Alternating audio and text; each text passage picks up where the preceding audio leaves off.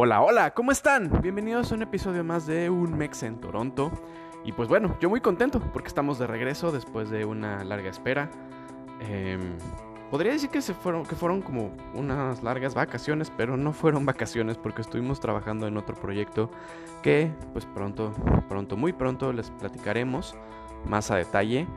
Pero bueno, hoy, hoy qué traemos? Hoy traemos, ya lo vieron en el título del episodio, una entrevista con una celebridad. Ella, pues yo estoy muy contento de tenerla, eh, que hayamos tenido la oportunidad de coincidir, em, porque ella es una líder de opinión. Ella es, se ha convertido en estos últimos años en, en la portavoz de todas las noticias que acontecen aquí en la ciudad de Toronto y en general en Ontario y en general en Canadá. ¿no? Porque a través de sus reportajes migratorios y reportajes sobre todo de la pandemia, em, nos han llevado de la mano para conocer toda la información y saber qué hacer y qué no hacer. Y, bueno, también últimamente nos han eh, compartido mucho de lo que está sucediendo ahorita en la ciudad. Pero más allá de, lo que pasa, pues, lo que ya conocemos de la pandemia y los procesos migratorios, últimamente nos han estado compartiendo mucha información acerca de, de la comunidad, y creo que pues todos los que estamos escuchando este, este episodio hoy, en algún momento nos hemos cruzado con, algún reportaje de ellos. Eh, si no lo siguen, por favor síganlos. Son periodistas profesionales que están haciendo un trabajo increíble para la comunidad latinoamericana, hispanohablante aquí en Toronto y como les decía en general en todo Canadá porque tienen un amplísimo, amplísimo mercado.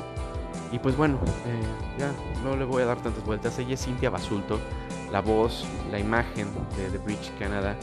Y nos viene a platicar un poco de su vida, un poco de qué es The Bridge y un poco del futuro. Entonces, quédense, conózcanla y les va a encantar, como me encantó a mí esta entrevista. Muchas gracias y nos vemos ahorita.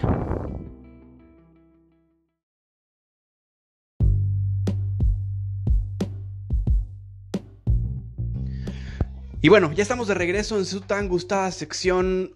Vamos a publicitar a alguien. Ese nombre está muy pinche, pero ya le encontraré pronto un bonito nombre para, la sección. Pero pues la idea es esa, ¿no? Vamos a publicitar a alguien que eh, sea parte de la comunidad mexicana o latina en general y que esté dando sus servicios aquí en, Toronto o en Canadá para pues echarles la mano y sobre todo darnos a conocer en, en toda la comunidad Em, hoy vamos a platicar de Coyote Entertainment. Coyote Entertainment empieza a mediados del 2019 y eh, a lo que se dedican, básicamente a lo que se dedican es a traer todo el entretenimiento de la ciudad de Toronto a toda la comunidad hispanohablante. ¿Cómo hacen esto? Pues a través de organizar eventos em, en los cuales pues reúnen a un, convocan a, grupos de personas eh, y pues los llevan a distintas locaciones, pueden ser pues a un golfito, pueden llevarlos a un gotcha, pueden llevarlos a, a bubble soccer, que son estas grandes esferas como de plástico, como, como ya saben, como inflables, y pues que ahí te la pasas chocando con todo el mundo y pues armando la reta de soccer. Eh, también arman torneos de... Armaron en 2019 un torneo que pues fue muy famoso acá, un torneo de fútbol 7, eh, que se puso muy bueno ahí en el parque de Downsview. Em, y, bueno, muchas, muchas más cosas. Eh, eh, organizan también, ah, muy importante, organizan em, funciones de cine en español. Estuvieron organizando funciones al aire libre y en, cines cerrados. Y pues bueno, obviamente la pandemia los paró en seco cuando estaban apenas como como creciendo y agarrando su, ritmito. La verdad les estaba yendo muy bien. Yo particularmente fui a un par de shows con ellos y súper bien organizados, muy buenos en lo que hacen, muy profesionales y sobre todo muy, todo muy accesible, todo en español. Eh, no tuve que, interactuar nada con, alguien que no hablara español. Y, estuvo muy interesante porque pues eran cosas que a lo mejor pues no son tan accesibles si no hablas bien inglés. Entonces esa parte está muy interesante, muy padre. son grandes servicios los que ellos traen. Y además para el 2022 me estuvieron enseñando una agenda de lo que traen de, eventos. No puedo pues platicarles mucho, pero pues traen varios proyectos muy interesantes. Entre ellos traen van a traer a la escena del stand-up aquí a Toronto. O sea, aquí en Toronto ya ha estado pues Alan Saldaña, ha venido Franco Escamilla, este, pero ellos traen la idea de empezar a traer la escena del stand-up aquí a, Toronto, la, escena del stand-up mexicano. Me estuvieron enseñando un par de, de, de nombres que ya están confirmados, que me pareció bastante interesante que los traigan. Eh, y pues nada, estén muy pendientes de, todo lo que traen para el 2022 eh, y finales del 2021. De verdad es una gran opción porque acuérdense que no se trata todo de trabajar, trabajar, trabajar, trabajar, trabajar. De repente también tenemos que distraernos y pues no todo es la fiesta, no todo es la peda. También hay que hacer entretenimiento sano y ellos traen eso. Además de que también traen la fiesta y la peda, pero eso después de los eventos. Entonces, pues nada, les dejo ahí los, las redes sociales de, Coyote Entertainment. Pónganse en contacto con ellos, de verdad vale muchísimo la pena.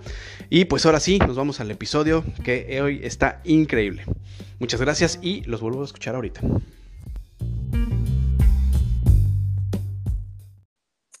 Hola, ¿cómo están? Bienvenidos de nuevo. Eh, hoy tengo a una celebridad con nosotros. Eh, hoy se dio el tiempo dentro de su muy apretada agenda. Ella es Cintia Basulto. Muchas gracias, Cintia, por esta entrevista. ¿Cómo estás, querido Carlos? Oye, al contrario, me haces ponerme nerviosa con esa introducción. Te agradezco mucho tus palabras, emocionada de estar aquí en Un Mex en Toronto. Es correcto, pues muchas gracias. Eh, para los que viven debajo de una piedra o eh, no conocen el acontecer de Canadá, eh, Cintia es la portavoz y fundadora y varias cosas más que ahorita nos platicará de The Bridge Canada. Eh, por eso les digo que esa voz es súper reconocible porque durante la pandemia ellos fueron quienes nos trajeron pues toda la información de migración y bueno, muchas cosas más. Y creo que ese fue como el momento más importante para todos nosotros, encontrar un medio confiable y eh, sobre todo amigable para poder conocer todo el acontecer de, de pues todo lo que sucedía en aquel entonces, que lo que nos faltaba era información y ellos nos las trajeron. Pero bueno, antes de irnos tan adelante, Cintia, platícanos. ¿Quién es Cintia Basulto? Claro que sí, mi querido Carlos. Pues mira, Cintia Basulto es, eh, así es como yo profesionalmente digo quién soy, ¿no? Soy periodista mexicana viviendo en Canadá. Tengo ya más de 10 años de experiencia, casi a punto de cumplir 15. Qué rápido pasa el tiempo. Este, llevo ya casi siete inviernos en Canadá. Este, ¿qué más? Pues bueno, soy, llevo viviendo en Toronto, ¿no? Desde hace ya varios años y pues encantada de estar aquí contigo. Muchas gracias. ¿De dónde eres? ¿De qué parte de México eres? Soy de la Ciudad de México, por eso tengo ese acento. Tenemos ese acento, yo también de la ciudad. Sí, la verdad es que yo pensé que no lo tenía, pero aquí en Canadá me lo han, me lo han dicho mucho. Este, El cantadito. El cantadito, ¿no? Y yo pensé que no, porque además como periodista yo he tomado clases de locución, de actuación, y se supone que debo tener un acento neutral, ¿no? Sin embargo, aquí en, en Canadá me, me dio mucha risa que una vez, justo cuando acaba de llegar, me dice un amigo cubano, no, es que tú traes tu acento a flor de piel, ¿no? Y digo, sí, ¿por qué? ¿Cómo hablo? Y me dice, mira, hablas así, hola, ¿cómo estás? ¿No? no puedo creer que yo hable así. ¿Y sabes qué? Sí, sí hablamos así los, los de la Ciudad de México, ya se lo noto a mi papá, que él jura y perjura que no es cierto, que él no habla así. Y claro que sí, así hablamos los de la Ciudad de México. Totalmente de acuerdo. Sí, que hablamos como, como a mí me, una vez me dijeron, oye, qué bonito acento, hablas como las telenovelas de Marimar y, de, y yo así de, no sé si tomar eso como un cumplido o como una como, algo creativo, pero, pero bueno. totalmente. Y, entonces eh, llegaste hace casi siete inviernos, me encanta que lo hayas definido con los inviernos porque es lo que más hay aquí. Em, llegaste hace casi siete inviernos acá y cuéntame, ¿qué pasó? ¿Tú estudiaste periodismo en México, me quiero imaginar? ¿O empezaste a estudiar acá? No, yo soy periodista estudiada, ay, sí, estudiada en la Ciudad de México. Eh, yo estudié en una escuela que se llama Carlos Septién. Es una escuela que solo eh, da clases de periodismo. Es muy reconocida en, en, México y es muy reconocida en el gremio. Entonces, tal vez si la gente que nos está escuchando, pues no había escuchado la escuela, va a decir, ¿y eso qué es? ¿No? Bueno, es una escuela muy reconocida de periodistas. Yo estudié ahí, eh, terminé en el 2010 y eh, me vine a Canadá hasta el 2015, ¿no? Yo allá en, en México tuve una trayectoria importante en materia de, como reportera, pues, como periodista principalmente.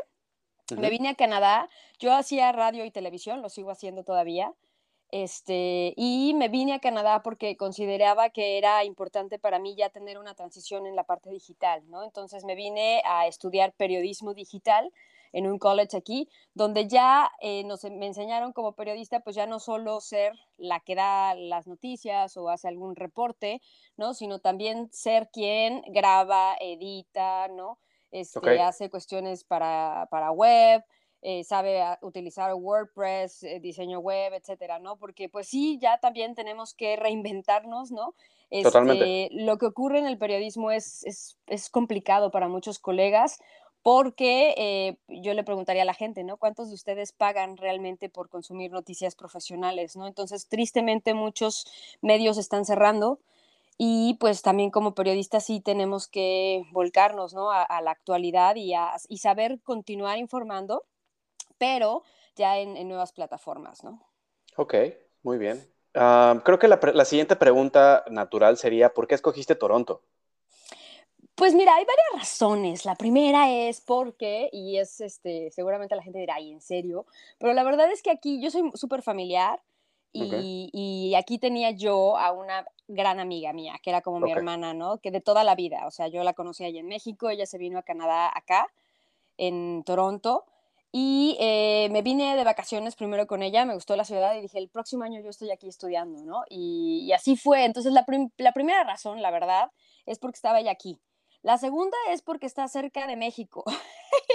y la verdad es que me es muy sencillo ir a México. Yo, como dije, soy súper cercana a, mi familia, ¿no? Y para mí es esencial verlos muchas veces al año. este, entonces, sí, sí, esa fue también otra razón, ¿no? Porque si me iba a Australia, pues el boleto era mucho más caro, es mucho más difícil venir, este, y también para ellos, ¿no? Entonces, esas fue, fueron como las dos razones principales. La ciudad me encantó. Ya estoy enamorada de Toronto, o sea, yo sí amo ser torontonian. Este, Me encanta la multiculturalidad que ofrece. A todos nos cuesta trabajo esa palabra, ¿no? oh, por Dios, que está difícil, ¿a poco no? O sea, aquí sí, la aprendí aquí, la aprendí aquí, la voy a decir rápido. Multiculturalidad, ¿qué tal? Eh? Wow, Entonces, suena como este, califragilístico, ¿no? Algo así. es nuestro califragilístico. Exacto, ¿no? Entonces, pues bueno, la verdad es que Toronto es una ciudad increíble y, ya estoy enamorada, ¿no? Enamorada completamente de, la ciudad más multicultural del mundo. Y vaya que lo es. O sea, los que vivimos acá, sí, de repente, yo, yo contaba la anécdota a mi familia que un día me subía a, un bus normal para mi camino al trabajo. De repente volteé a ver a mi alrededor y fue como de, ¿dónde estoy? ¿No? O sea, ¿en, qué país estoy? Tenía junto africanos, sudamericanos, eh, del, este asiático, o sea, era, era como realmente, y de repente por ahí aventado en la esquina un canadiense, ¿no? que se ve rubio de ojos azules, ¿no? Y fue como, wow, ok, creo que eso es nuestra... Sí. Bueno, de entrada, más del 50% de las personas que estamos en Toronto nacimos fuera de este país. Mira. Eso te habla, eso te habla de lo multicultural que es. Y ese otro 49%, eh, ¿no? No necesariamente quiere decir que lleven aquí décadas, pues, ¿no? Quiere decir que nacieron aquí, pero muchos de ellos son hijos de migrantes, ¿no? Exacto. Entonces es súper interesante. Sí, muy interesante. Y, bueno, creo que, creo que, insisto, la misma entrevista nos va diciendo qué vamos a hacer.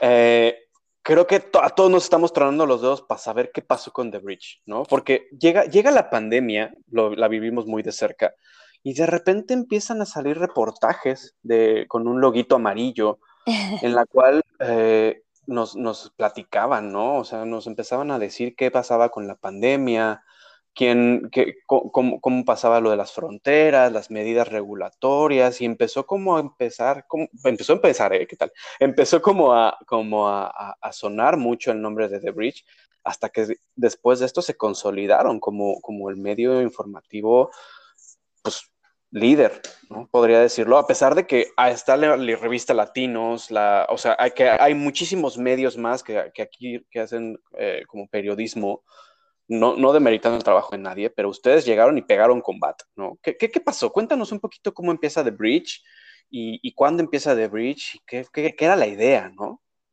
claro, totalmente, Carlos, y te agradezco muchísimo la pregunta. Pues mira, nosotros llegamos con muchas ilusiones, como llegamos todos los migrantes a Canadá. este, y, desde que veníamos a Canadá teníamos los dos, junto con mi esposo Gabriel, que es, es, también periodista profesional, él tiene más de 20 años de experiencia.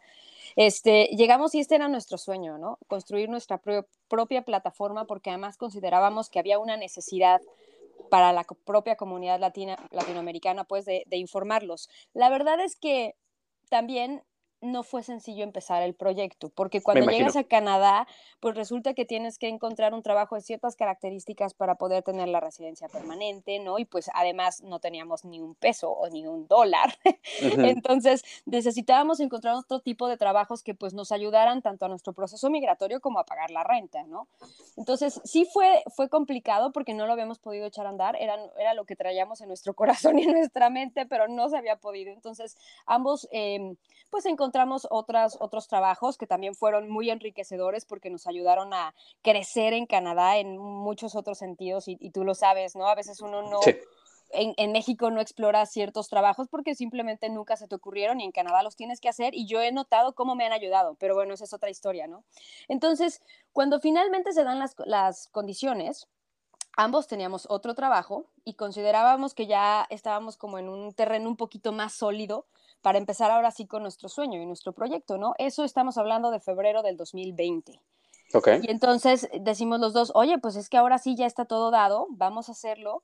Y resulta, lo hicimos, empezamos como unas dos semanas antes de que finalmente se, desatara la pandemia, publicando noticias importantes de, Canadá. Y, y llega la pandemia y nosotros ya ahora sí ya estábamos súper comprometidos porque algo que sí dijimos, o sea, si ya nos vamos a lanzar, vamos a lanzarnos y ni un solo día sin publicar, ¿no?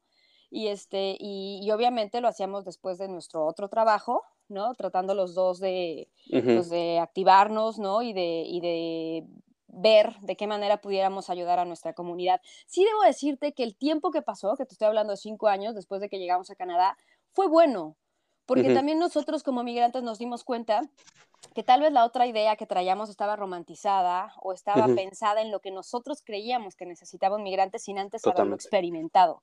Entonces, definitivamente ya esos cinco años, pues también sirvió para madurar la idea y decir, ¿sabes qué? The Bridge busca ayudar al latinoamericano a insertarse en Canadá. Y el nombre del proyecto, el puente, busca también decirle al latino y ayudarle a cruzar ese puente en el multiculturalismo de nuestro país o, de Canadá, ¿no? En este sentido. Porque, no sé, tú me contarás tu propia experiencia, pero sí hemos notado nosotros en nuestras propias amistades que tendemos mucho a solo juntarnos con mexicanos o solo con latinoamericanos, ¿no?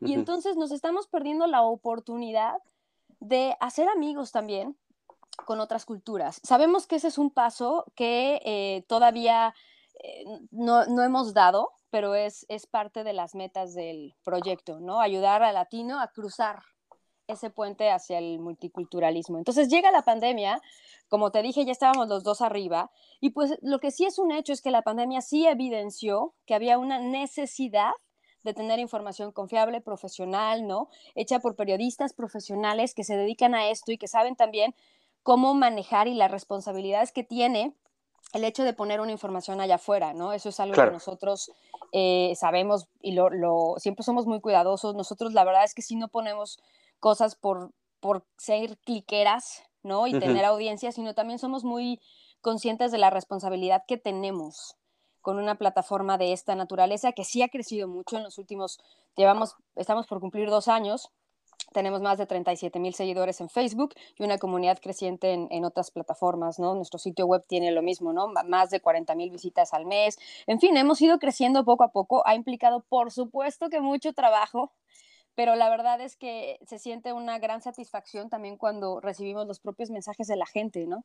Diciendo que muchas gracias, ¿no? Por, el trabajo que estamos haciendo y pues la verdad es que eso sí te, te motiva, ¿no? A seguir adelante.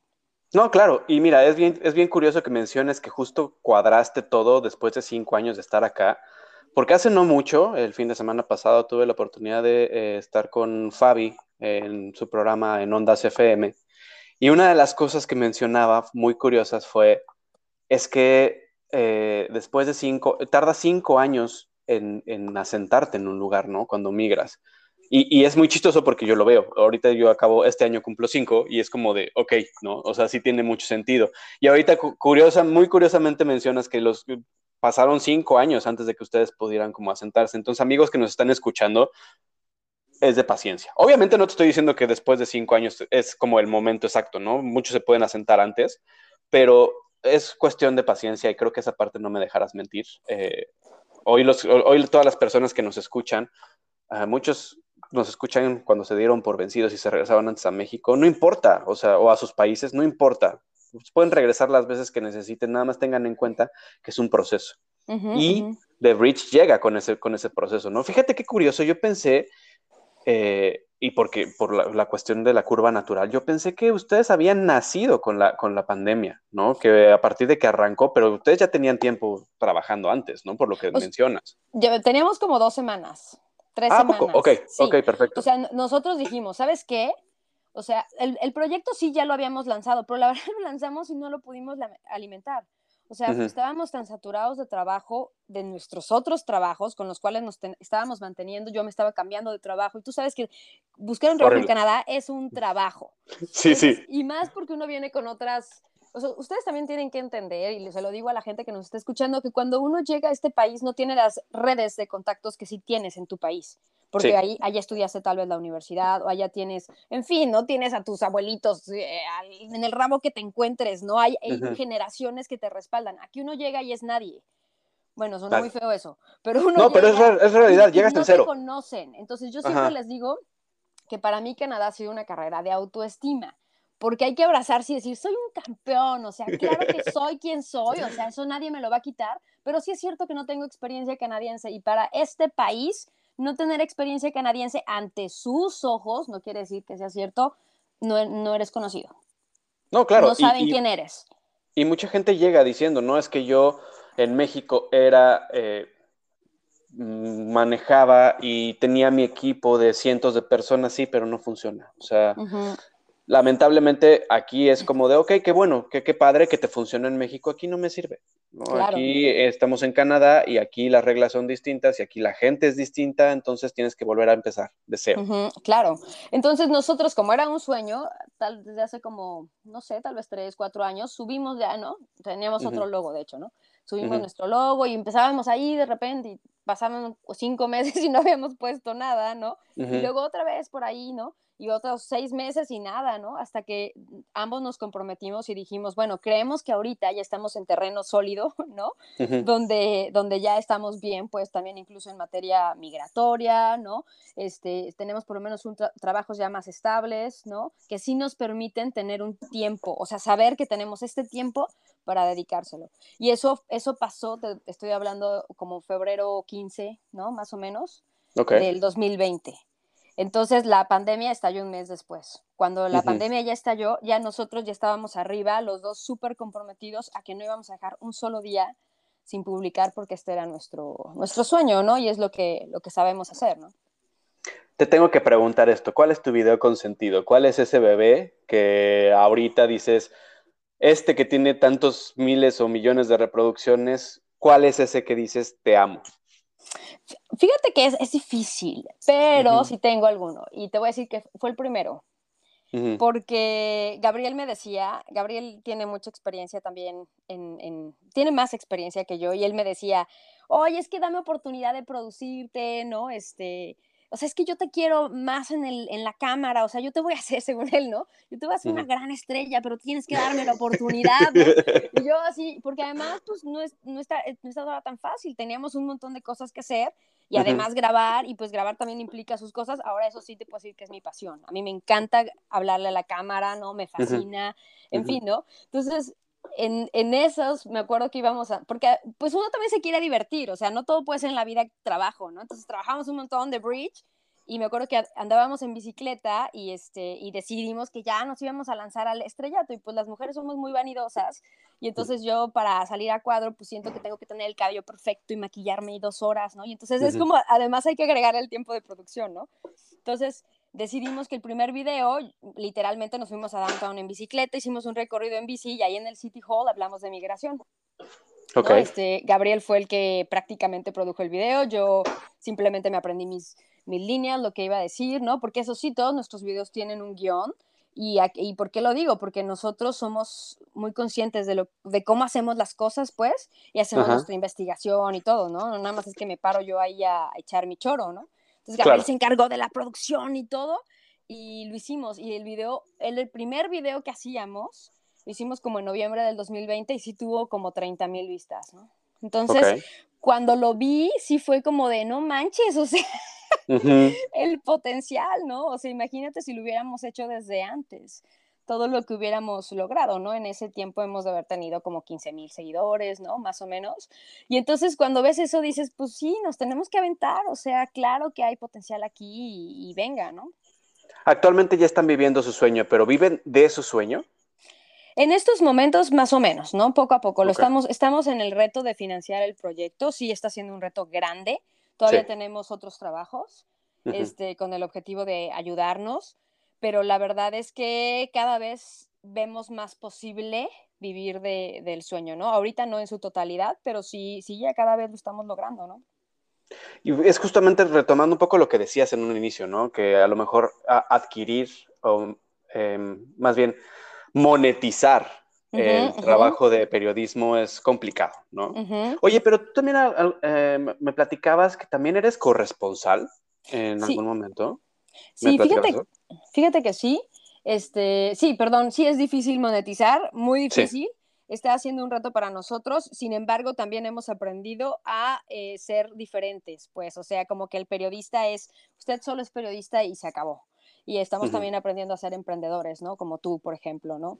Y a cambiarnos el, a ponernos diferentes hats, ¿no? Como dicen aquí, ¿no? Y entonces soy eh, también Cintia emprendedora, ¿no? O Cintia empresaria, porque sí lo soy, ¿no? Y también Cintia periodista. Y entonces, algo que me ha encantado es, yo aquí en Canadá he trabajado en el área de servicio al cliente, he trabajado eh, vendiendo ropa en una tienda, este, he trabajado como periodista en otros, en otros medios de comunicación y te puedo decir que los tres trabajos me han ayudado mucho para lo que soy ahorita. Entonces, toda esa experiencia que a veces uno dice, y esto no es de tu ramo, en algún momento te va a servir. Por ejemplo, el área de servicio al cliente lo agradezco mucho porque ahora yo que tengo también mis propios clientes, busco también implementarlo ahí, ¿no? Entonces, es increíble, todo en esta vida sirve y es, valioso, ¿no? La experiencia que se vaya ganando. Con relación a tu pregunta, perdón que ya me desvíes, como sabes. No, no, está bien, está bien, pues esto es fácil, por favor. Con relación a tu, a tu pregunta de si soy corresponsal, sí, soy corresponsal para Televisa Radio, para W Radio.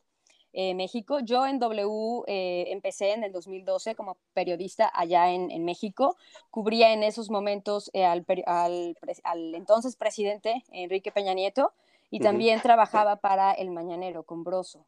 Ay, qué padre. Entonces, sí, la verdad es que fue una grandísima experiencia. Cuando me vengo aquí a Canadá, Gaby Marketing, que todavía sigue siendo una importantísima conductora, este, pero en ese tiempo era mi jefa, era directora de, de W, este, le mandé yo una nota y le dije, oye Gaby, ¿no te gustaría que saliera? Era sobre cuando nos quitaron la visa a los mexicanos, ¿no? Okay. Entonces me dice, ¿por qué no te activamos como corresponsal? En, y yo, ay, no manches, ¿en serio, no? Entonces fue, fue maravilloso porque me permitió continuar con mi, con mi carrera también en, en Canadá, ¿no? En, desde México, pues, o sea, yo, yo salgo en, en, W Radio México, que tiene una distribución a nivel nacional, y eh, actualmente, recientemente también me incorporé para la Agencia Informativa Latinoamericana, que distribuye contenido internacional en más de 22 canales de, Latinoamérica, ¿no? De México está, por ejemplo, TV Azteca, de Colombia está Caracol, entonces tanto Gabriel y yo somos corresponsales también, también de ello, entonces está increíble porque pues seguimos con nuestras, con nuestras carreras también, ¿no? y teniendo participación en nuestros países. Qué padre, yo pues te felicito, ¿no? O sea, te felicito por todo lo que están logrando ahorita. Y creo que a nombre de la comunidad mexicana, y porque pues el espacio se llama Mex en Toronto, pero sobre todo a nombre de la, de la comunidad latina, creo que todos estamos en el mismo concepto de que les agradecemos mucho la información, el profesionalismo, pero sobre todo la cercanía. Lo que decías hace, hace un momentito es eh, la cercanía, se, sienten como si realmente nos estuvieran platicando algo, ¿no? E, en base a esto, me gustaría conectar con la siguiente pregunta. Cintia, ¿cuál es el proceso para hacer una nota informativa? ¿No? O sea, porque muchos podemos decir, ah, pues se meten y lo leen y ya nos lo pasan, ¿no? Pero va mucho más atrás de eso, ¿no? Mucho más, es mucho más elaborado. es, una, es, una, excelente pregunta. Eh, todos los medios de comunicación van dirigidos a una audiencia en específico, ¿no? Entonces, para nosotros es bien importante que la gente sepa que The Bridge sí hace contenido para el migrante en Canadá o para el latinoamericano, además, si lo podemos todavía hacer más específico, en Canadá. Entonces, para elaborar una nota, primero yo tengo que pensar si esa nota va a tener un impacto en mi propia audiencia. Entonces, hay algún, algunas otras plataformas que lo que hacen es agarrar la nota del Toronto Star, la meten a Google Translate y eso lo ponen. Es grave. Es grave porque la nota del Toronto Star, o sea, ustedes también tienen que entender que los medios de comunicación tienen detrás también una parte editorial. Claro. Entonces, en la cual también a través de la cobertura que hacen están poniendo un, punto de vista. ¿No? Entonces, si tú agarras una nota de Blog Toronto, de Toronto Star, bla, bla, bla, ese es un público canadianizado y me refiero a un público que lleva generaciones aquí, que ya está muy establecido, que hablan muy bien inglés, ¿no? Entonces, nosotros en The Bridge, ¿qué hacemos? Primero vamos a, revisar que la nota tenga un impacto para nuestra comunidad, una comunidad latinoamericana de migrantes, ¿no? Después de eso, pues bueno, vamos a ver la estructura de la nota, digo, las preguntas básicas del, reportero, ¿no? Es el qué, quién, cuándo y cómo, ¿no? Así vamos, a partir de eso vamos a empezar elaborándola, ¿no? De qué es lo que está pasando, cuándo está pasando, ¿no? y el por qué a la gente le puede resultar interesante, ¿no? Y a partir de ahí, pues la vas, la vas desglosando, ¿no? Siempre tratando de tener una posición lo más imparcial eh, que se pueda. Sin embargo, eso la verdad sabemos que tampoco es... Es difícil. Es, difícil y no es cierto, pues, ¿no? Porque la objetividad no existe si el periodista siempre tiene que buscar, sí, claro, el periodista siempre tiene que buscar ir ser lo más objetivo posible, lo más objetivo posible, pero no existe porque mi objetividad va relacionada en lo que yo he vivido, en lo que yo he estudiado, en, todo lo que me ha impactado a mí y tú, yo tengo una manera de ver el mundo muy diferente a la tuya. Sin embargo, el periodista siempre va a buscar también ampliar sus, sus horizontes, pues, y así como escucha esta postura, poder también escuchar esta otra con el objetivo de balancear lo más posible la... Encontrar un punto medio, tal vez, ¿no? Totalmente, ¿no? Totalmente. Qué padre, qué padre, porque pues, todos conocemos el afuera, pero nunca conocemos el adentro, ¿no?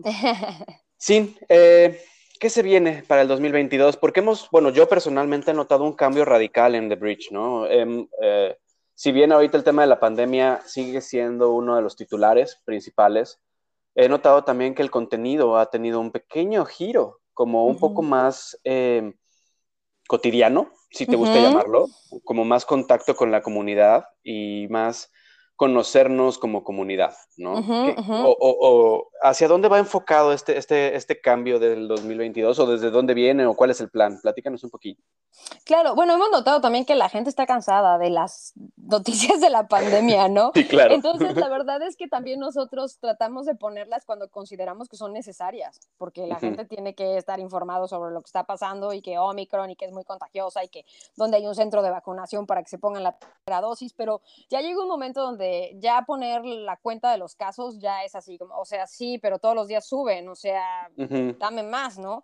Entonces, sí, sí, totalmente ya no queremos cansar a la gente, la verdad, creemos que ya de eso no se trata, ¿no? Este es un proyecto comunitario que busca ayudarlos a insertarse, no deprimirlos, ¿no? Entonces, siempre The Bridge va a buscar eso. Para este 2022, de entrada viene un noticiero que empezamos ya en febrero, Wow. Eh, de hecho, lo empezamos el día de hoy. Vamos oh, a tener un pequeño informativo todos los días a las 6 de la noche. Lo vamos a estar distribuyendo en YouTube, en Facebook, en Twitter y creo que ya nada más. Y eh, la idea es en 10 minutos que la gente se vaya o, se relaje divirtiéndose con nosotros, pero también con la información que, que, le puede ser valiosa, ¿no? Para su vida en Canadá, ¿no? Entonces, ese es uno. Lo otro es, pues nos vamos a subir todavía más, ¿no? A la parte digital y vamos a estar impulsando mucho nuestras cuentas de Instagram y de TikTok para también hacerlas crecer, porque sabemos que también hay una parte de nuestra audiencia importante en, esas plataformas. Y pues bueno, ¿no? Que sigue seguir consolidando nuestro, nuestro proyecto y, ojalá que pronto podamos ya ahora sí decir que estamos viviendo de él.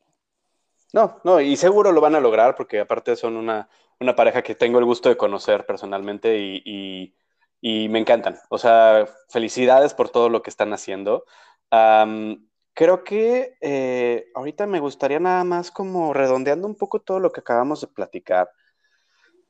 Dentro de tu experiencia, tanto previa a The Bridge como, post, como eh, dentro de The Bridge, ¿qué podrías platicarle a la gente que te está escuchando? Imagínate, ah, bueno, seguramente lo tienes muy claro, ¿no? Pero imagínate esa persona que apenas quiere venir, que es parte de, nuestro, de nuestra audiencia. Imagínate esa persona que lleva poquito. Imagínate también esa persona que lleva incluso más tiempo que tú y que yo juntos. ¿Qué les podrías decir de tu experiencia que pudiera funcionarles para, para su estancia acá? ¿no? O sea, yo, yo nomás les puedo decir, es como échenle ganas, ¿no? Pero no, no, no es eso. ¿Qué, crees que pudieras compartirle de tu experiencia a, esta gente, a estas personas?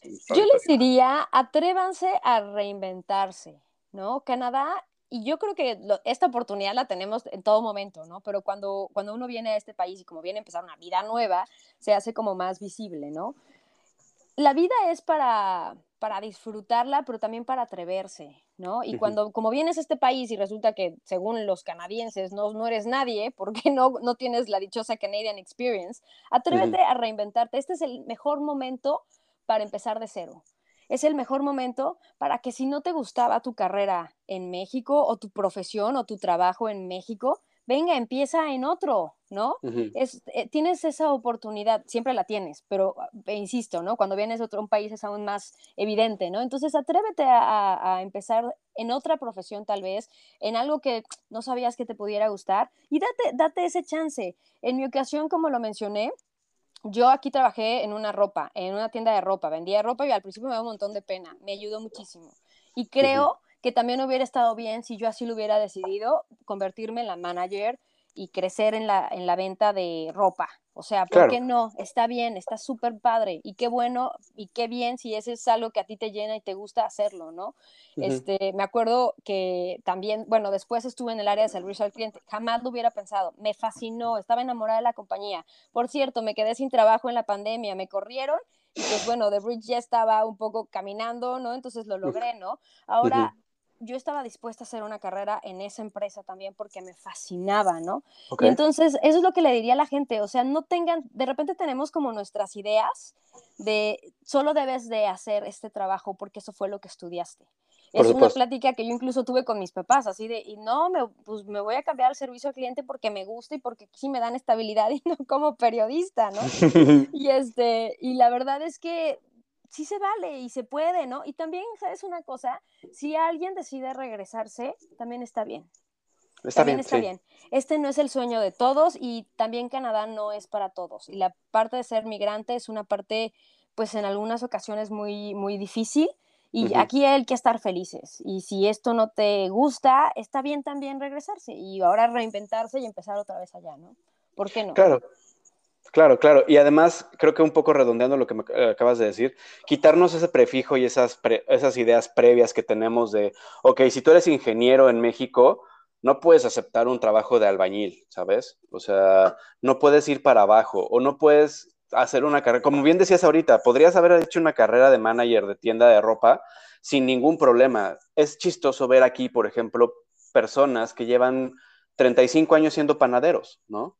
Y son felices y viven bien y están tranquilos y demás. Busca algo que te apasione, algo que te guste y dedícate a eso, ¿no? Y si no te gusta tanto tu trabajo y te mantiene bien y paga las cuentas, pues búscate algo que te guste, ¿no? Aquí vemos el ejemplo de Cintia. Sus trabajos le encantaban, pero realmente lo hacías por la papa, ¿no? O sea, por, por, por llevar algo a la mesa. Eh, y después buscó lo que fue The Bridge y, y mantener esa, esa llama dentro de ella viva, ¿no? Creo que, creo que eso redondeaba un poco lo, lo, que decías, ¿no? Totalmente, estoy completamente de acuerdo. Así que atrévanse a reinventarse y sí, no vengan con estas ideas de, ay, no, yo tengo que hacer esto porque ah, nos ponen en el chip de a fuerza tenemos que ser exitosos. ¿Exitosos para quién? Claro, y define exitoso, ¿no? Sí, totalmente, por a eso me refiero, ¿no? O sea, exitoso para quién? Para ti mismo, ¿no? ¿Qué es para ti tener éxito? Para mí es ser feliz. Claro, claro, eso es lo, lo, que termina siendo, ¿no? Y es muy chistoso porque eh, tengo el ejemplo de alguien muy cercano que me decía, es que pues yo tuve la oportunidad de irme a trabajar a un banco aquí, de tener como pues, las prestaciones y, la historia y lo que me dijeron en México que se tenía que hacer, la casa en la playa y demás. Y ahorita lo vimos tú y yo y decimos, vato, ¿por qué no lo hiciste, no? Porque quería estar con mis hijos. y quería, quería verlos crecer, quería verlos caminar y en el otro trabajo no lo iba a lograr.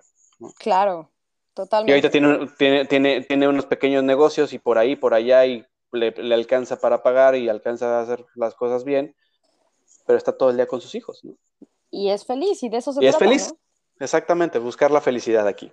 Totalmente. Cintia, pues estamos ya casi terminando hoy. Eh, de verdad, no sé cómo agradecerte este tiempo para los mexas que nos están escuchando y para la comunidad en general. Y creo que a nombre de todos, como te lo he dicho ya varias veces en el episodio, de verdad les agradecemos el profesionalismo y la cercanía, ¿no? Porque es lo que sentimos con The Bridge, eh, tener la información fresquita, eh, conocer más de nuestra comunidad y sobre todo sentirlos como familiar, ¿no? O sea, mm. creo, que, creo que eso es lo más bonito de The Bridge por lo que a mí me enganchó desde el primer día, fue como de, oh, esta nota está súper clara, se la puedo mandar a quien sea y se entiende perfecto. Eh, y además, ya era como, ya son, ya son el estandarte de la información aquí, ¿no? Es una gran responsabilidad. Es, todo poder lleva una, conlleva una gran responsabilidad, citando una película que todos conocemos. este, y, y pues nada, sí, de verdad, muchas gracias platícanos, ¿dónde te podemos seguir eh, para los que te digo que viven abajo de una piedra que no ubican quién eres? ¿Dónde, Ay, ¿dónde te podemos lindo. seguir? Muchas gracias, mi querido Carlos. Pues los invitamos a que sigan The Bridge. Es arroba The Bridge Canada. Están en nuestras diferentes cuentas, ¿no? En Facebook, en Instagram, por supuesto en Twitter, también en YouTube. Tenemos ya mil seguidores, ¿no? La idea es, por supuesto, seguir creciendo esta comunidad. Los invitamos a que visiten nuestro sitio web www.thebridgecanada.com. Está fácil, está muy fácil. Uh -huh. eh, también, por supuesto, que me pueden seguir a mí, arroba Cintia Basulto Mejía, M, en algunas de mis cuentas, porque okay. a mi mamá le gusta mucho que salga también su apellido, así que firmo como Cintia Basulto Mejía. Okay. Este, y bueno, también los invito, por supuesto, a que, me, a que me sigan. Te agradezco mucho tus palabras. Gracias por la invitación. Y los invito también a que, a que sigan The Bridge, pero sobre todo porque va a buscar ayudarlos. Si es que ya están en Canadá o piensan venir a Canadá, a insertarse en este país. Y si no, les va también a ayudar a entender cómo es Canadá, qué, hace, qué se hace en Canadá, ¿no? Si es que quieren venir como turistas o, o próximos a migrar. ¿Vale? Perfecto. ¿Y este proyecto que nos platicaste el noticiero va a estar también dentro de The Bridge? ¿O sí, va a ser un está, proyecto alterno? No, está, va, a estar, es, va a estar como un Facebook Live, por así okay. decirlo, ¿no? ¿Sabes qué? Nos ha encantado interactuar con la gente. Nos fascina. Está padrísimo, sí. Nos uh -huh. fascina, ¿no? Entonces leemos sus comentarios en vivo, los saludamos en vivo, ¿no? Y estamos teniendo una interacción con la gente. Y creemos que eso es súper importante y nos fascina hacerlo. Entonces, esa es, la, esa es la idea, que sea en vivo. Pues una vez más, Sin, muchísimas gracias por este espacio. Muchas gracias por haber historia. Y pues, mis queridos mexas, eh, estamos de regreso después de unas vacaciones un poco largas, un poco obligadas, pero ya estamos de regreso y regresamos por la puerta grande. Sin, ¿algo más que quieras agregar antes de terminar este episodio? No, hombre, al contrario, nada más desearles a todos un gran 2022, todavía se puede, estamos iniciándolo, ¿no? Y les mando a todos un fuerte abrazo y un beso. Perfecto, pues muchas gracias. No se, nos, no se les olvide Cintia en, en arroba de Canadá en todas sus redes sociales. A mí, a mí me encuentran como un Mex en Toronto en Facebook y en eh, Instagram. Y pues nos escuchamos en la siguiente. Muchas gracias. Hasta la próxima.